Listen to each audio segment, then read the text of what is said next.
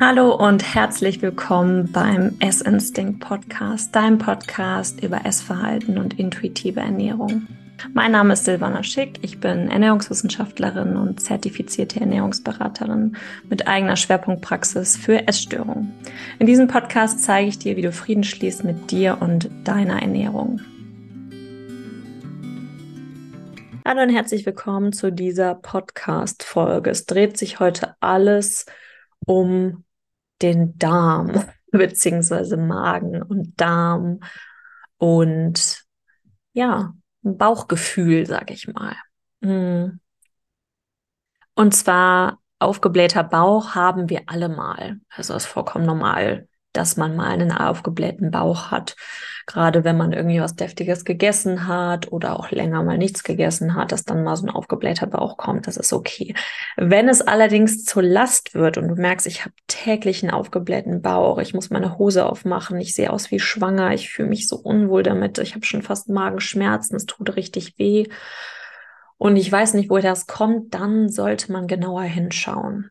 Und zum einen wäre es wichtig, vorher abzuklären, ob nicht eine Unverträglichkeit vorliegt.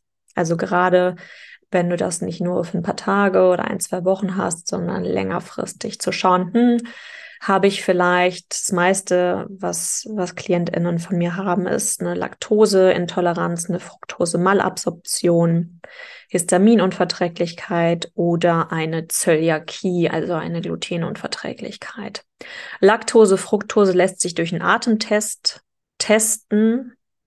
Ich würde auf keinen Fall selber bei Laktose kann man vielleicht noch Milchprodukte weglassen, das so ein bisschen zu testen. Bei Fructose allerdings nicht, weil da werden ganz viele verrückte Sachen gemacht. Ich habe super viele KlientInnen, die dann äh, Obst weglassen, die Gemüsesorten weglassen. Auf gar keinen Fall. Da werden die Beschwerden nur noch schlimmer. Also ähm, dann doch lieber zum Arzt gehen und einen H2-Atemtest machen oder direkt zu einer Ernährungsberatung und sich da beraten lassen, weil Fructose-Malabsorption ist mittlerweile keine Erkrankung mehr, so wie das vor ein paar Jahren noch gesagt wurde, sondern mittlerweile ein, ich sag mal, Ernährungsfehler. Also kommt oft bei vielen Klienten vor, wenn zu viel Süßes gegessen wird oder auch vorher eine Essstörung vorlag. Ähm, genau, dass dann einfach, ich sag mal, die Züge der Fructose, die aufgenommen werden können im Darm, dass die einfach beladen sind, voll beladen sind. Und wir haben nur eine gewisse ähm, Anzahl an Waggons und die müssen wieder entleert werden und dann geht das auch schon wieder. Also Laktose, Fructose ist da ganz einfach zu handeln. Histamin ist da so ein bisschen schwieriger, weil das sehr individuell ist, was die Lebensmittel angeht.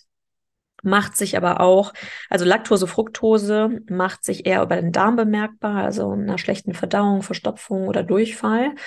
Histamin dagegen macht sich eher am oberen Körperbereich in Form von einem Ausschlag zum Beispiel oder gerötet geröteten Gesicht ähm, bemerkbar. Mm, ist, kann man aber allerdings nicht so testen. Also es ist wirklich über ein Ausschlussverfahren. Aber bitte nicht auf eigene Faust, sondern mit einer Ernährungsberaterin zusammen. Gluten muss tatsächlich wirklich übers Blut getestet werden. Das äh, geht nicht einfach nur mit einem Pricktest kann man zwar Weizen testen, was eine Allergie angeht, aber eine Unverträglichkeit wirklich übers Blut. Oder noch besser, bei Erwachsenen, bei Kindern reicht das mittlerweile übers Blut, aber bei Erwachsenen wirklich über eine Dünndarmbiopsie. Also da werden an verschiedenen Stellen Gewebeproben entnommen, Magen-Darm-Spiegelung. Und dann weiß man zu guter Sicherheit, ob man eine Unverträglichkeit hat. Funktioniert aber auch nur, wenn vorher zuvor Gluten gegessen wurde über drei Monate weil ich dann auch viele ExpertInnen habe, die dann sagen, ach ja, ich habe jetzt schon seit Wochen kein Gluten mehr gegessen und dann machen die so einen Test. Das bringt natürlich nichts. Genau. Das würde, sollte abgeklärt werden. Wenn das alles abgeklärt wurde und da ist, liegt nichts vor, könnte man noch Allergien testen. Also gerade was Lebensmittel angeht, zum Beispiel Nüsse, Weizen, Milch, ähm, ob da eine Allergie vorliegt. Ähm, Genau.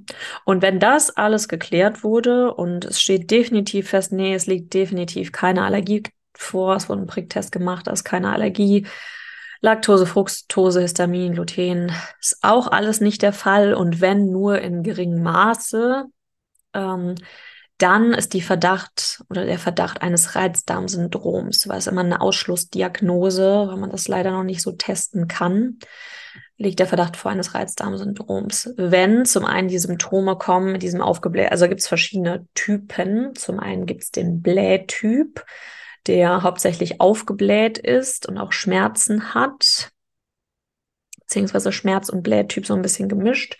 Und dann gibt's noch den Verdauungstyp. Also das heißt, der entweder der Durchfalltyp, der mehr als dreimal am Tag auf Toilette muss und dann auch eher einen dünnen bis zu flüssigen oder breiigen bis flüssigen Stuhlgang hat. Oder der Verstopfungstyp, der ähm, nur einmal die Woche oder alle paar Tage muss, aber dann richtig pressen muss und es kommt irgendwie nicht so wirklich was raus. Manchmal mischt sich das auch, also Verstopfung und Durchfall, dass die sich abwechseln. Das ist sehr unangenehm und sehr, ein sehr hoher Leidensdruck dahinter.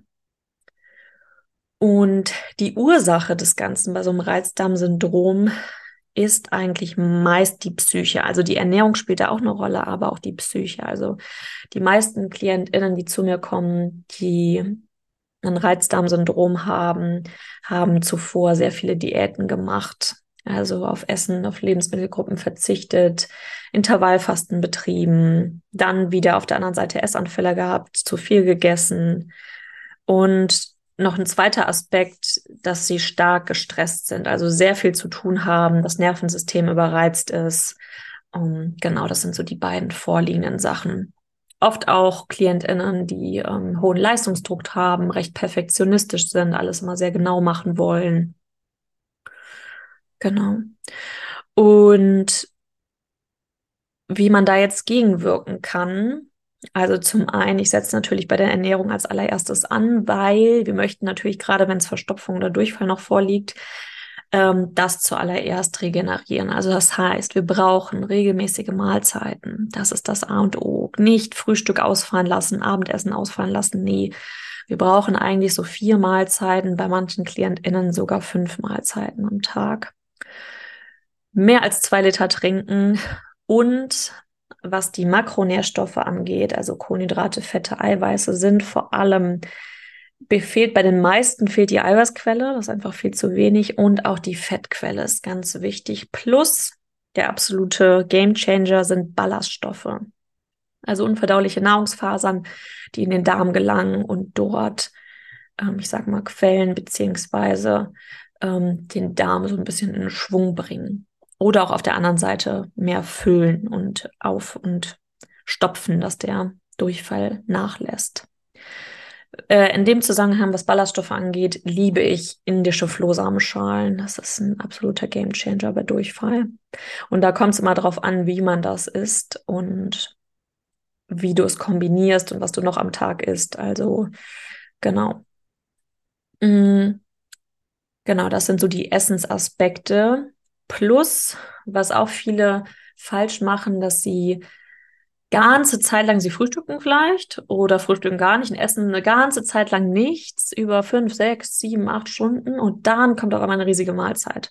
Also das führt auch ganz oft zu diesem aufgeblähten Bauch. Und dann, wenn dann noch irgendwie nur Rohkost, Teller oder ein Salat kommt, was ja sehr faserreich ist, sehr ballaststoffreich und da Fett und Eiweiß eher fehlt, ähm, dann verstärkt es noch dieses aufgeblähte Gefühl und auch eher die Verstopfung. Genau, also was da, was da auch noch hilft, sind eher warme, gerade so warme Mahlzeiten und ähm, eher gedünstetes Gemüse. Plus dann ist noch ein Aspekt, der wichtig ist, ist die Entspannung. Also was bringt dich runter, wenn du einen Tag hattest, wo du viel unterwegs warst, mit vielen Leuten in Kontakt, viel gearbeitet, gelernt, ähm, was fährt dein Nervensystem runter? Also wie kommst du in die Achtsamkeit rein, dass du mal nur im Moment bist und nicht 10.000 Gedanken im Kopf, was du noch alles machen musst und was noch zu tun ist. Hm, kann das, weiß ich nicht, ein leckerer Tee sein mit einem Buch, was du liest? Kann das ein Puzzle sein, was du spielst? Oder ein schöner Spaziergang? Oder Musik, die du hörst? Also gewisse Dinge, wo du nur eine Sache machst, die dich runterfährt, die dir gut tut. Weil oft sehe ich das bei vielen KlientInnen, dass sie so durch den Tag rauschen und super viel zu tun haben, alle Sachen erledigen, aber sie selber, also die eigenen Bedürfnisse, spielen da gar keine Rolle im Alltag.